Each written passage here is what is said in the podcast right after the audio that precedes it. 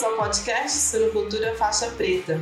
Aqui nós discutimos as melhores e mais recentes pesquisas na área da suinocultura. Nosso convidado de hoje é um conterrâneo, está um pouquinho longe, mas é um convidado muito especial. Dante, muito obrigada por estar aqui conosco. Eu que agradeço, professora Mariana. Meu nome é Dante, sou zootecnista, formado pela Universidade Federal de Viçosa, é, com período de sanduíche na Universidade de Minnesota. Também sou mestre em zootecnia pela mesma instituição e doutorando em zootecnia com ênfase em nutrição e produção de monogástricos é, na Universidade Federal de Viçosa e também, atualmente, sou é, pesquisador visitante na Universidade de Guelph. Dante, tive acesso ao seu artigo, né, ao trabalho que vocês desenvolveram e eu queria pedir, por favor, que você compartilhe aqui conosco o seu trabalho, os objetivos e, claro, os resultados que vocês alcançaram.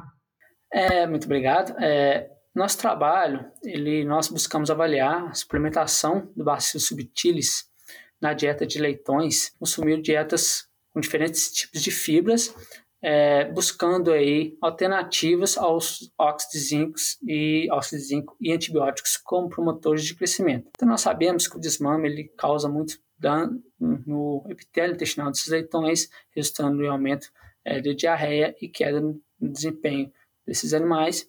E o zinco e óxido, óxido de zinco e os antibióticos, eles foram utilizados é, por muitos anos para é, atenuar esses efeitos negativos que o desmame é, acomete nesses leitões. No entanto, é, novas alternativas ao óxido zinco e os antibióticos têm sido estudados, como probióticos, prebióticos, é, ácidos orgânicos, é, visando aí é, uma proibição do uso dos promotores de crescimento. É, os probióticos, é, como Bacillus subtilis, que foi estudado é, no nosso, no nosso estudo, eles têm grande importância na saúde intestinal, esses leitões, porque eles, eles promovem um, um melhora da microbiota intestinal por redução de pH, é, produção de ácidos graxos é, de cadeia curta, é, produção de substâncias bactericidas como bactericin, é, também modulam o sistema imune, fazendo que esses animais tenham uma resposta imune é, anti-inflamatória, o que promove uma melhora da saúde intestinal e o desempenho desses animais. E as fibras também, elas possuem é, um efeito que muitas vezes nas pesquisas é um pouco contraditório ainda, é, há necessidade de mais pesquisas envolvendo tipo de fibras para leitões, é, que elas também possuem efeitos é, é, positivos é, na saúde intestinal desses animais, como eles podem aumentar a fermentação no, no trato gastrointestinal desses leitões, levando ao aumento da produção de ácidos graxos de curta, que estão relacionados é, ao aumento da proliferação do epitélio intestinal, resultando em uma maior área para digestão e absorção de nutrientes. E os tipos de fibra, elas contribuem muito é, para é, o desenvolvimento da saúde intestinal, porque é uma diferença. É, se é, o tipo de fibra, se é solúvel ou insolúvel, ela vai agir em locais diferentes. Uma, uma fibra solúvel, ela vai agir no, no intestino mais proximal é, e, a, e, a, fibra mais insolúvel ela vai agir no intestino distal desses animais. Então, a diferença do tipo de fibra impacta no resultado é, desses leitões. Então, é, o que a gente vê na pesquisa é a associação de probióticos com é, fibras mais, intact, é, mais puras de fibras, como inulina, celulose, que já são fibras é, solúveis e insolúveis, respectivamente. No entanto, no, no, no, na literatura ainda é, há falta de estudos é, avaliando a associação de probióticos com fibras é, vindas de, de ingredientes é, intactos, como o farelo de trigo, por exemplo. Então, o nosso trabalho buscou avaliar se o efeito do probiótico também é observado é, seu efeito benéfico do probiótico também é observado nas dietas com diferentes tipos de fibras. E nosso trabalho, ele avaliou a inclusão de probióticos em dietas é, com...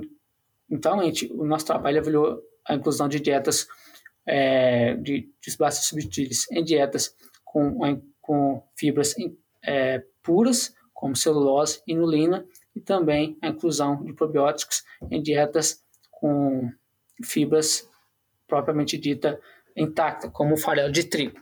Observamos que a inclusão do é, Bacillus subtilis, independente é, do tipo de fibra que tem na dieta dos leitões, promoveu uma melhora da saúde intestinal, um aumento das velocidades, uma redução das criptas, né, resultando em uma maior relação vilo-cripta, é, uma redução é, da diaminoxidase no soro desses animais, que a diaminoxidase é um marcador de, de inflamação intestinal, de aumento de permeabilidade intestinal, então é, a inclusão do probiótico reduziu essa, essa concentração de diaminoxidase no sangue dos animais, indicando uma melhor integridade intestinal.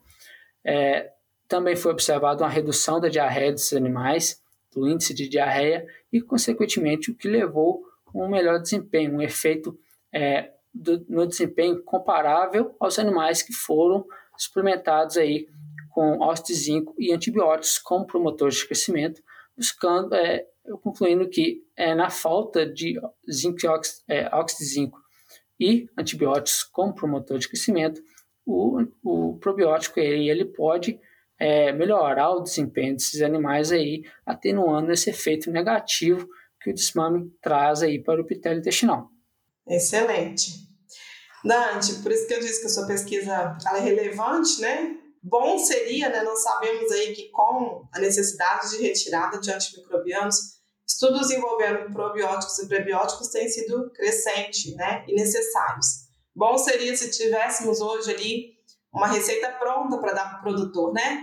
É, na condição dessa, usa esse probiótico e esse prebiótico. Na condição, se a condição for essa, você usa isso, e isso mas nós não temos, né? Muita coisa em pesquisa, muita coisa em andamento e muito desafio diferente acontecendo também, já que hoje nós temos aí, né?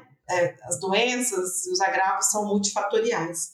E aí, diante disso tudo, eu queria te fazer uma pergunta, com a sua experiência mesmo, não necessariamente do estudo, mas mediante a tudo que você estudou para fazer esse trabalho, né? E a sua opinião como profissional da suinocultura qual a sua recomendação para a utilização desses alternativos pelo produtor a campo, né? ou seja, a campo? O que eu quero te perguntar é, mediante a essas ferramentas, a sua, uma ferramenta que foi eficaz e eficiente, é, que recomendação você daria ao produtor para ele escolher ou não utilizar essas ferramentas? É, como ele deveria proceder para a escolha?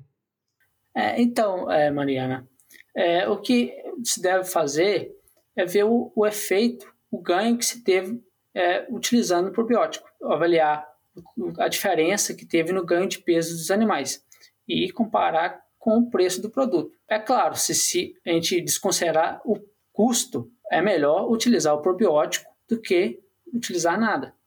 Mas a gente tem que ver o ganho que esse probiótico é, trouxe, né, e comparar com custo desse probiótico, para ver se realmente é, seria viável fazer aquisição. O que é, seria mais indicado também é não seria fazer a substituição completa, né? É em todo o galpão, por exemplo.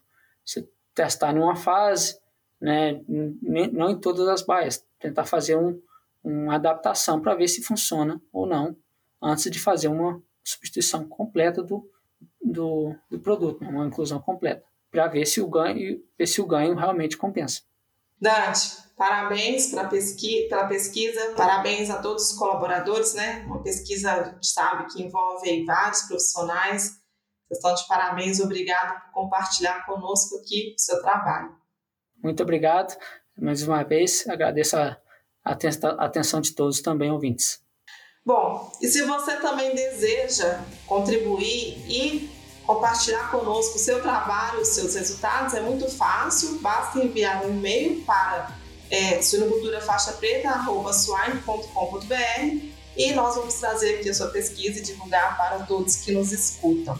No mais, obrigada a todos e nos encontramos aí numa próxima oportunidade.